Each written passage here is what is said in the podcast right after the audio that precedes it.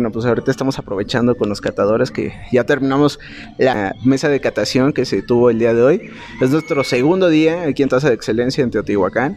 Y bueno, pues, ¿qué tal Mario? ¿Cómo estás? Muy bien, muchísimas gracias. Qué chido. Mira, cuéntanos un poquito sobre tu experiencia como ahora sí primerizo como catador. Eh, vienes del estado de Puebla. Y bueno, ya me estabas contando un poquito de, sobre tu proyecto que ya llevo un ratito, pero ¿qué tal la experiencia en Taza? ¿Cómo, ¿Cómo te has sentido y cuál es esa experiencia? Pues la experiencia ha sido única, sin duda ha sido una gran, gran experiencia, un crecimiento masivo. Eh, la verdad es que había tenido la oportunidad de probar muy buenos cafés, pero esto rompió el techo. Realmente he probado cafés súper, súper padres, muy, muy, muy locochones. Algunos compañeros dicen cafés bien funkies, ¿no? Pero este sí, la verdad es que el crecimiento ha sido gigantesco. Claro, la verdad, ¿y cómo, te has sentido a final de cuentas cuando supiste que ibas a ser parte de, la mesa de jueces en, TASA? Porque se abrió esta convocatoria a principios del año, eh, creo que les dieron resultados en febrero, eh, y la verdad creo que es una, responsabilidad bastante grande. ¿Qué tanta responsabilidad en ti cae porque también estás conformado de un equipo de, jueces y también una, un juez líder que es Silvio, quien los está como también guiando sobre esa selección y el puntaje que tienen cada uno de ellos.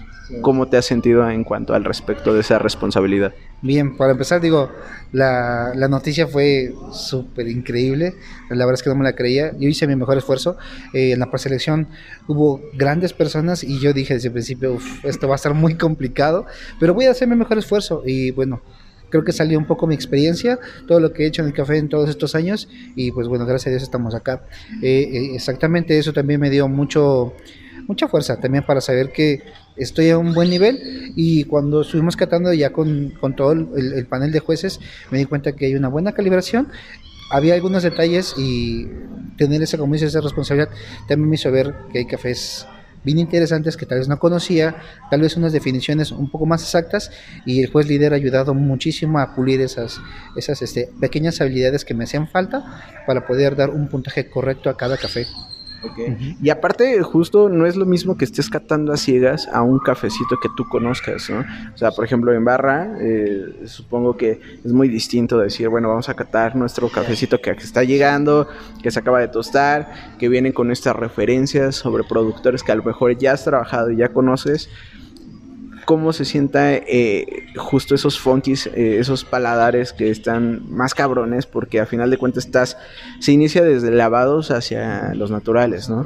Y, la, y realmente nosotros hemos tenido esa oportunidad de probar, nos adelantamos sinceramente a probar cosas que ustedes no han probado, pero la verdad es que cuando te das cuenta que digo, híjoles, cada juez y, tiene una habilidad distinta y muchos con gran experiencia, ¿no? Que ya les ha tocado la, la internacional pues como dices, hay personas que ya llevan bastante tiempo haciéndolo. La verdad es que he tratado como de acercarme mucho a ellos para ver como sus definiciones y pues como tal no regalan, ¿no?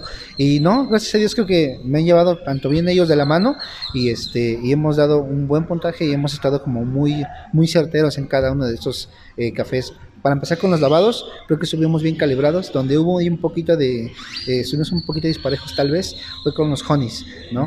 Pero este, a ver qué tal con los naturales. Pero igual, ¿no? Cada quien tiene una, perspectiva diferente. Claro, sí, se marcó bastante, ¿no? Lo que algo como algo no tan bueno, eh, para, por ejemplo, el juez líder él mencionaba, no, no, no, eso es muy positivo, eso es muy, muy, un atributo muy bueno, hay que manejarlo, hay que dejarlo ahí.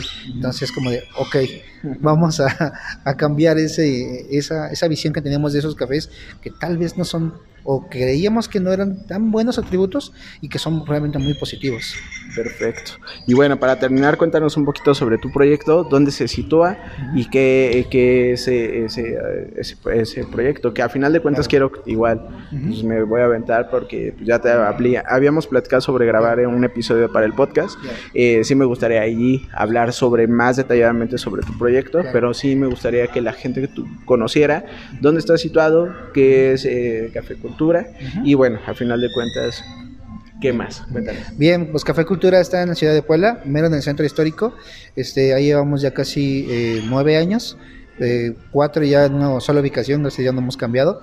Este, entonces estamos en la ciudad de Puebla, estamos sirviendo pues cafecitos de todo un poquito, estamos trabajando también con, con productores tanto locales como eh, no, bueno, internacionales, sino de, de todo el país, eh, también con mi proyecto que es este subversivo, que es el tueste. Entonces estamos tostando nuestro propio café, estamos haciendo una propuesta un poquito diferente a la que bueno, normalmente se venía manejando en la ciudad, porque si dependíamos mucho de cafés muy buenos de Ciudad de México, eh, de Guadalajara, o sea, cafés increíbles, ¿no?